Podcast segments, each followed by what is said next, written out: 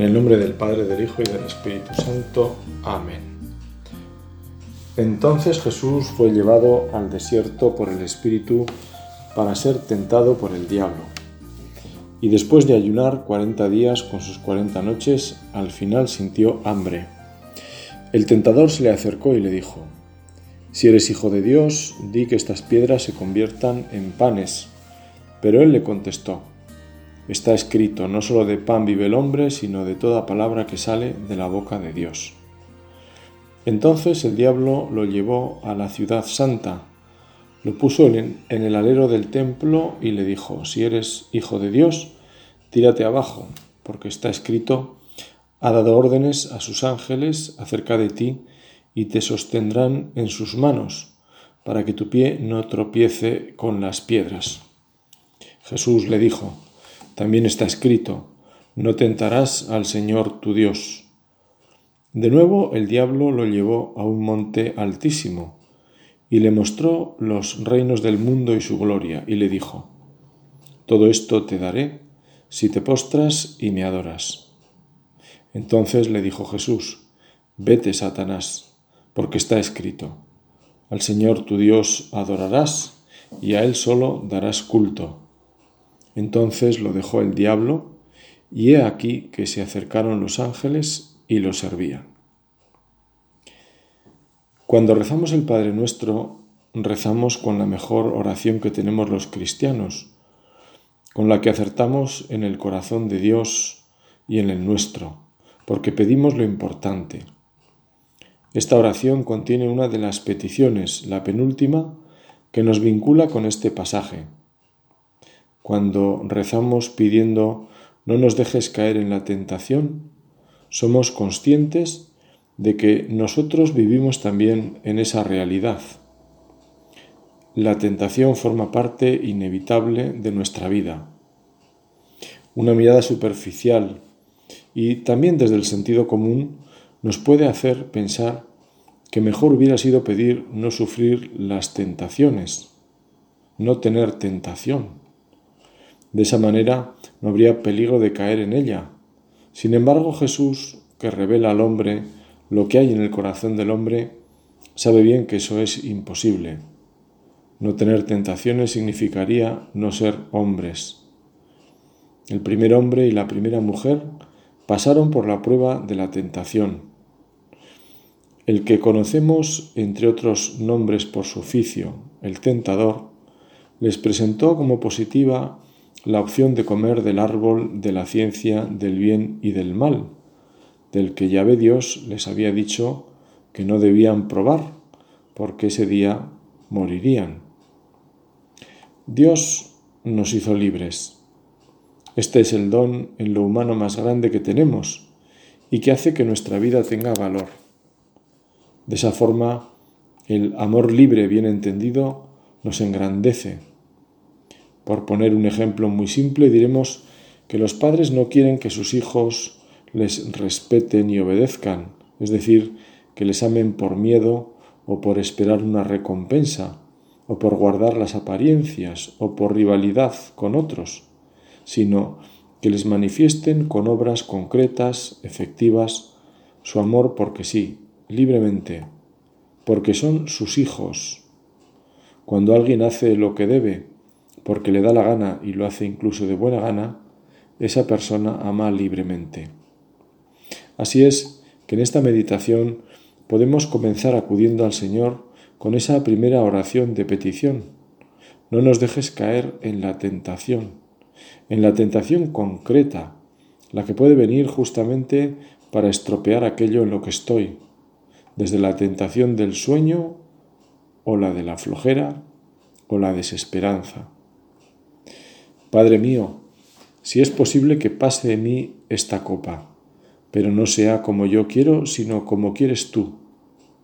Viene entonces a los discípulos y los encuentra dormidos, y dice a Pedro, con que no habéis podido velar una hora conmigo, velad y orad para que no caigáis en tentación, que el espíritu está pronto, pero la carne es débil. Sin duda recordaremos este pasaje en la oración del huerto pocas horas antes de la muerte de Jesús.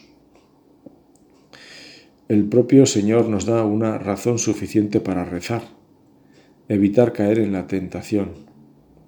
Así lo afirma la sabiduría popular cuando dice, quien no hace oración no necesita demonio que le tiente. Qué bien nos conoces, Señor. Sabes de nuestras debilidades. La carne es débil. Te sobran las explicaciones sobre el pecado. Tú sabes lo que hay en el corazón de cada uno. En nosotros hay algo que fruto del pecado original tira para abajo. Estamos inclinados, pervertidos, etimológicamente de perverteré, dar vuelta del bien al mal.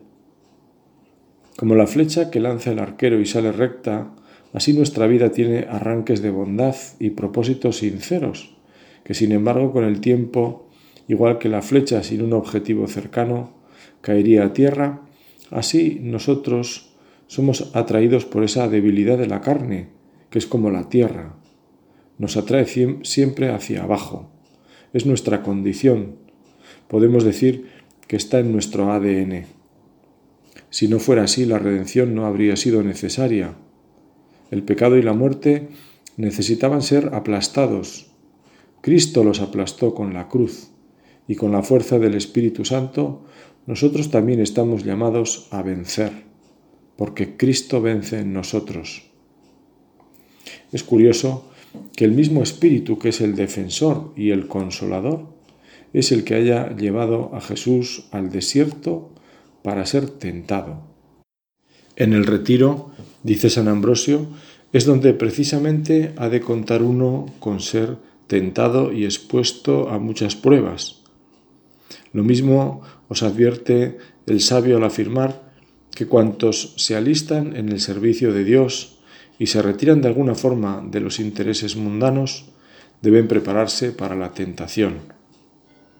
Así afirma también San Juan Bautista de la Salle, que sólo venciendo la tentación se libra uno de ella, y de modo que podamos sacar todo el fruto que con la tentación intenta Dios producir en nosotros. Y es que la tentación, curiosamente, llegará cuando pueda vencer. Cuando no tenga nada que sacar, no aparece.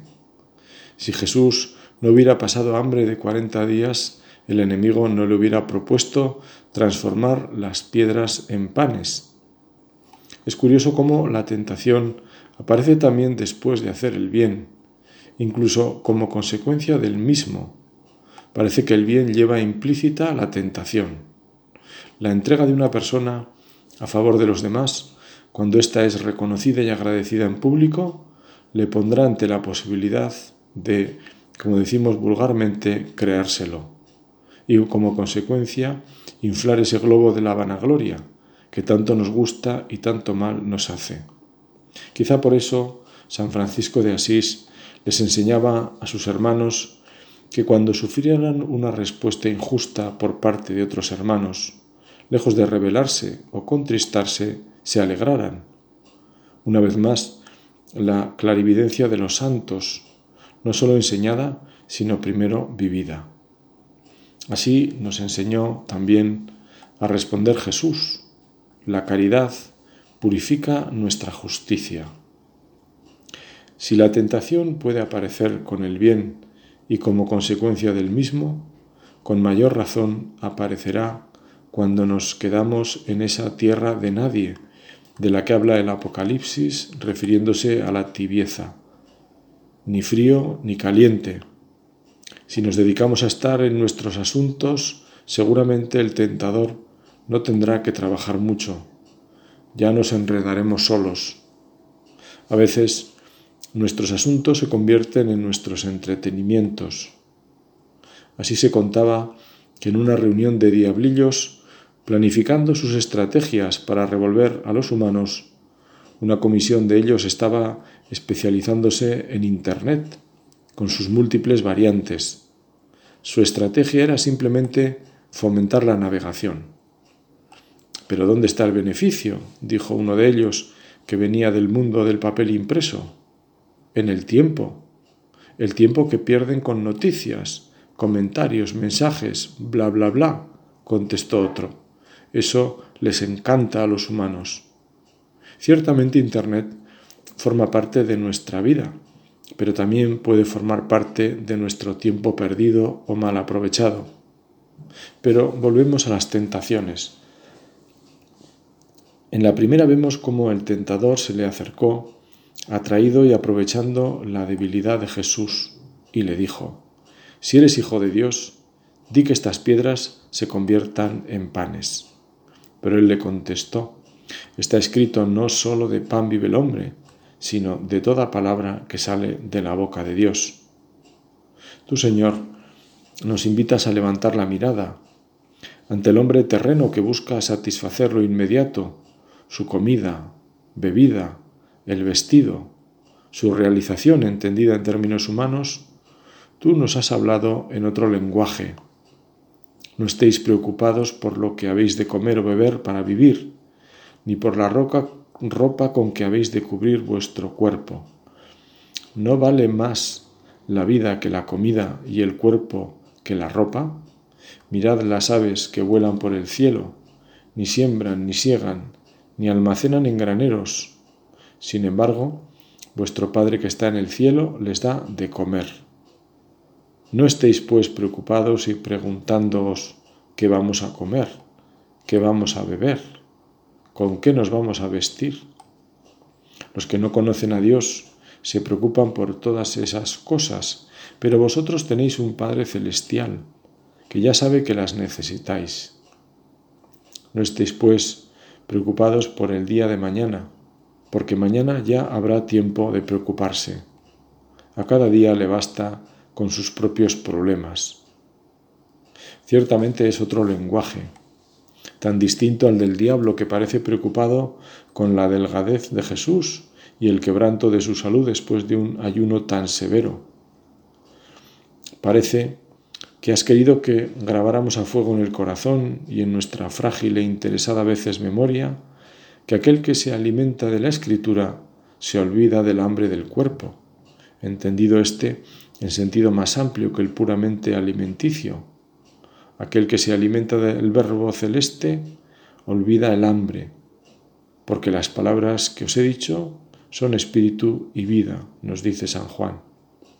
Si ponemos nuestro corazón en ti, escuchando tu palabra, alimentándonos de tus sacramentos, es decir, confesándonos, participando de la Eucaristía, de tal manera que estos encuentros sean la ilusión de nuestra vida, el hambre del corazón mostrará su verdadera necesidad y superará otras supuestas necesidades que no nos dejan levantar el vuelo hacia el sol de justicia, que es el amor del Padre Dios, el que alimenta tu vida porque tu alimento era hacer la voluntad del Padre.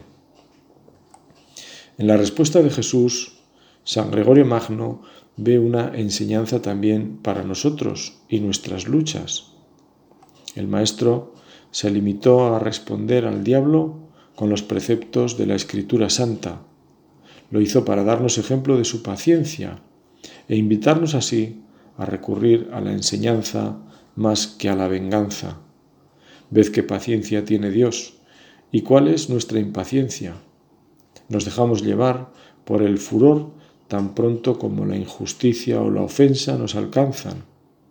El Señor, Él, aguanta la hostilidad del diablo y le respondió con palabras de dulzura.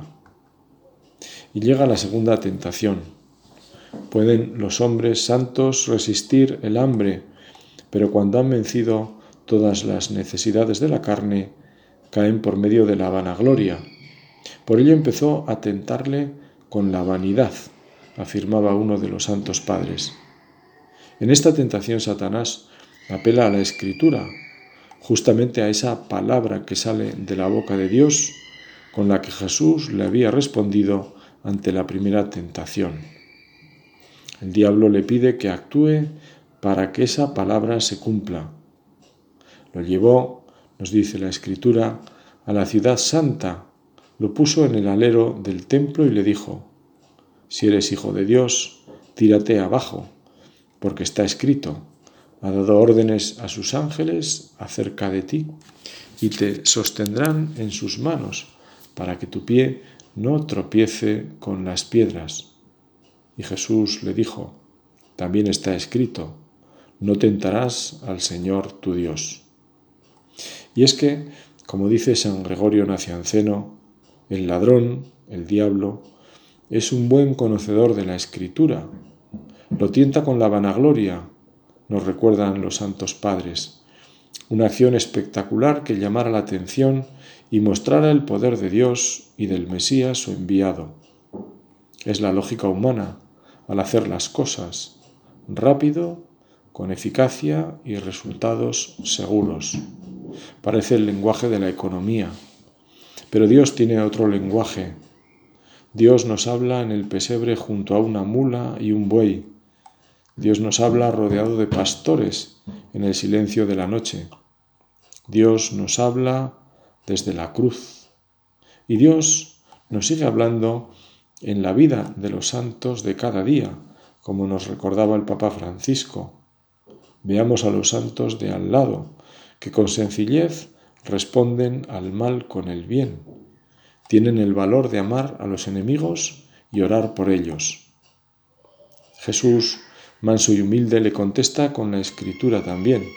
No tentarás al Señor tu Dios, recordando a los israelitas que habían puesto a prueba a Dios también en el desierto, aunque habían visto sus obras. Y llegamos a la tercera tentación. De nuevo el diablo lo llevó a un monte altísimo y le mostró los reinos del mundo y su gloria. Y le dijo, Todo esto te daré si te postras y me adoras. Jesús puede reinar, según le propone el diablo, y sin embargo Jesús ya reina, porque Él es rey. Así se lo recordó a Pilato cuando éste le preguntó si efectivamente lo era. Para esto yo he nacido y para esto he venido al mundo, para dar testimonio de la verdad. Todo el que es de la verdad, escucha mi voz. En el desierto se encuentran el Padre de la mentira y el que nos llama a ser de la verdad. Por ello queremos escuchar su voz de buen pastor, que nos conduce hacia el alimento de la vida eterna. Todo el que es de la verdad, escucha mi voz, dice el Señor. Jesús, ayúdanos a distinguir tu voz y tus llamadas en el día a día de nuestra vida, porque no queremos ser hijos de la mentira, ni vivir de engaños. Sabemos que contigo reina la verdad, contigo se aclaran las cosas. Estar contigo nos permite ver la realidad de la vida, saber qué merece la pena y qué no merece la pena dónde está la verdadera felicidad y dónde sus sucedáneos. Por eso, ante la mentira no hincamos la rodilla, sino al revés. Necesitamos arrodillarnos ante Dios. Necesitamos ponernos de rodillas ante el auténtico amor de los amores, que eres tú en la Eucaristía. Allí donde el demonio nunca entenderá a Dios, porque no le cabe un Dios humillado en el pesebre ni humillado en la cruz, y menos humillado en las especies sacramentales. Si Jesús despidió a Satanás con pocas palabras, vete Satanás, porque está escrito al Señor tu Dios adorarás y a Él solo darás culto, así nosotros debemos despedir la tentación con pocas palabras. Con la tentación no se dialoga como no dialogamos cuando alguien nos requiere y sabemos que viene a estafarnos. Si podemos, no abrimos ni la puerta para no perder el tiempo y si nos tropezamos con el, estafador, el estafador, nos damos la vuelta. En toda tentación hay una estafa. El problema está en saber reconocerla. Por eso, cuando se descubre una estafa, el estafador ya está inventando otra nueva. Jesús nos ha iluminado con los tres caminos de engaño que San Gregorio Magno refería ya al primer hombre, y el Santo Padre ve también expresados en el encuentro de Jesús con el diablo. El enemigo en el origen se enfrentó al primer hombre, nuestro antepasado, por tres tentaciones. Lo intentó por la glotonería, la vanagloria y la avaricia. La glotonería le mostró la fruta prohibida del árbol y lo persuadió a comerla. Lo tentó por la vanagloria, diciendo, seréis como dioses.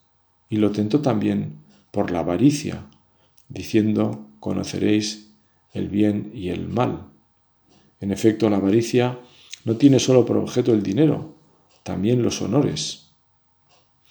Ayúdame, Señor, porque soy débil. No quiero esconderme de ti, que es la primera reacción ante el fracaso del pecado.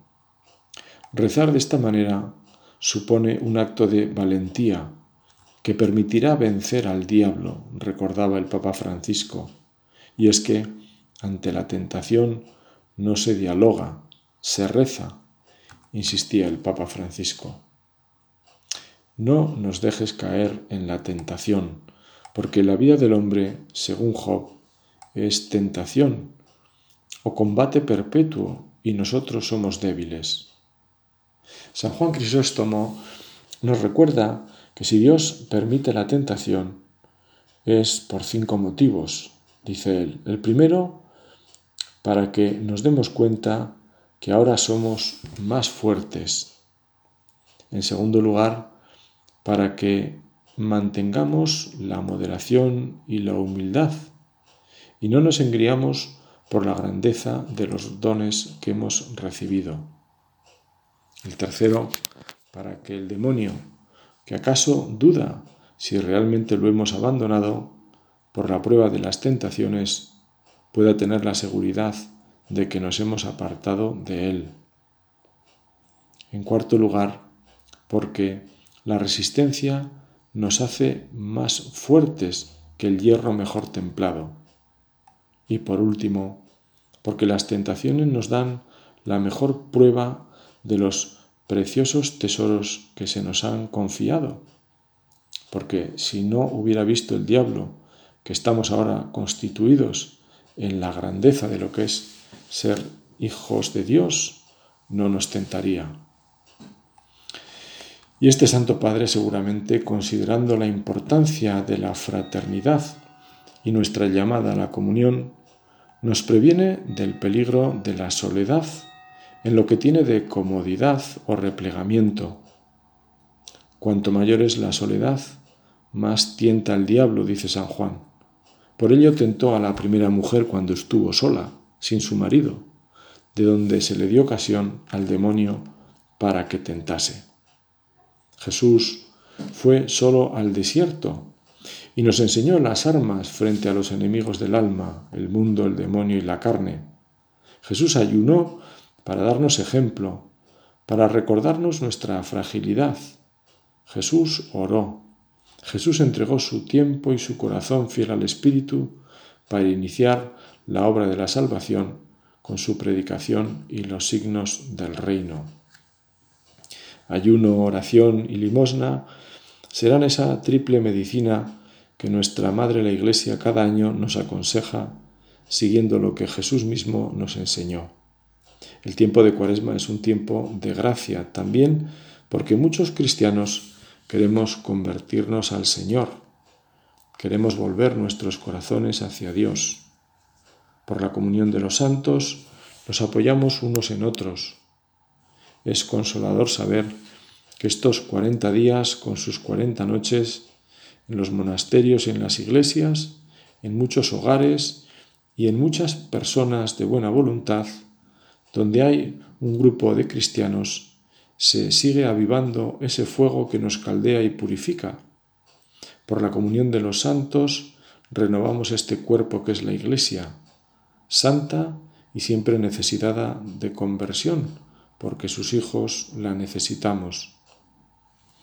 Contando con la protección de los santos, los que vencieron y se levantaron cuando fueron vencidos, porque sabían dónde estaba su fortaleza, oramos como rezaría también San José ante la prueba de la tentación. Con él nos gusta terminar nuestra meditación, sobre todo en este año que el Papa Francisco quiere que nos acerquemos a este Maestro de la vida interior, a este vencedor en la prueba. Señor, te doy gracias por estar conmigo. Te pido que me ayudes a mantenerme firme. Líbrame de caer en tentaciones, que no vacile cuando tenga que tomar decisiones para evitar el peligro. Dame fuerzas para no estar débil cuando tengo que enfrentar cosas difíciles. Tú sabes, Señor, que me cuesta mantenerme en algunas áreas de mi vida. Te pido que con tu poder me ayudes a vencer, porque todo lo puedo en Cristo que me fortalece. Trae a mi mente esta oración y tus promesas de ayuda cuando las necesito. Perdóname cuando he sido débil y he caído. Me arrepiento, no quiero seguir así, quiero vivir en rectitud.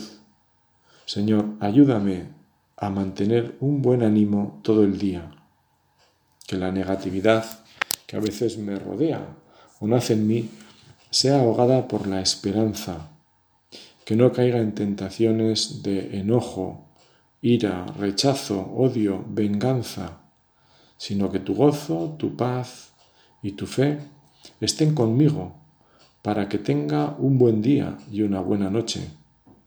Gracias por amarme tal como soy. Te alabo y confío porque tú escuchas mis oraciones.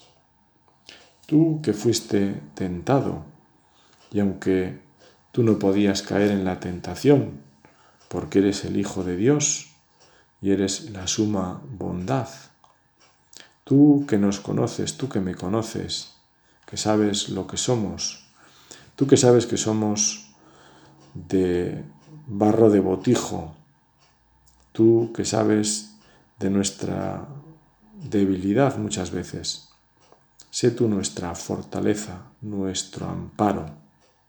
Danos tu espíritu, ese espíritu que es consuelo y fortaleza, que es ciencia, piedad, temor de Dios, sabiduría.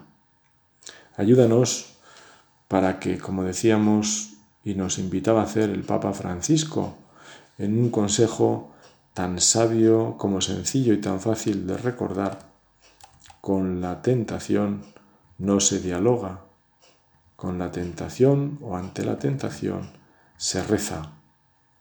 Este es un buen recordatorio, quizá para hacer ese propósito que al final de cada una de nuestras meditaciones o de nuestros tiempos de oración debemos de hacer ante el Señor, para que sea verdad eso que la sabiduría popular reza y que nosotros creemos que obras son amores y no buenas razones.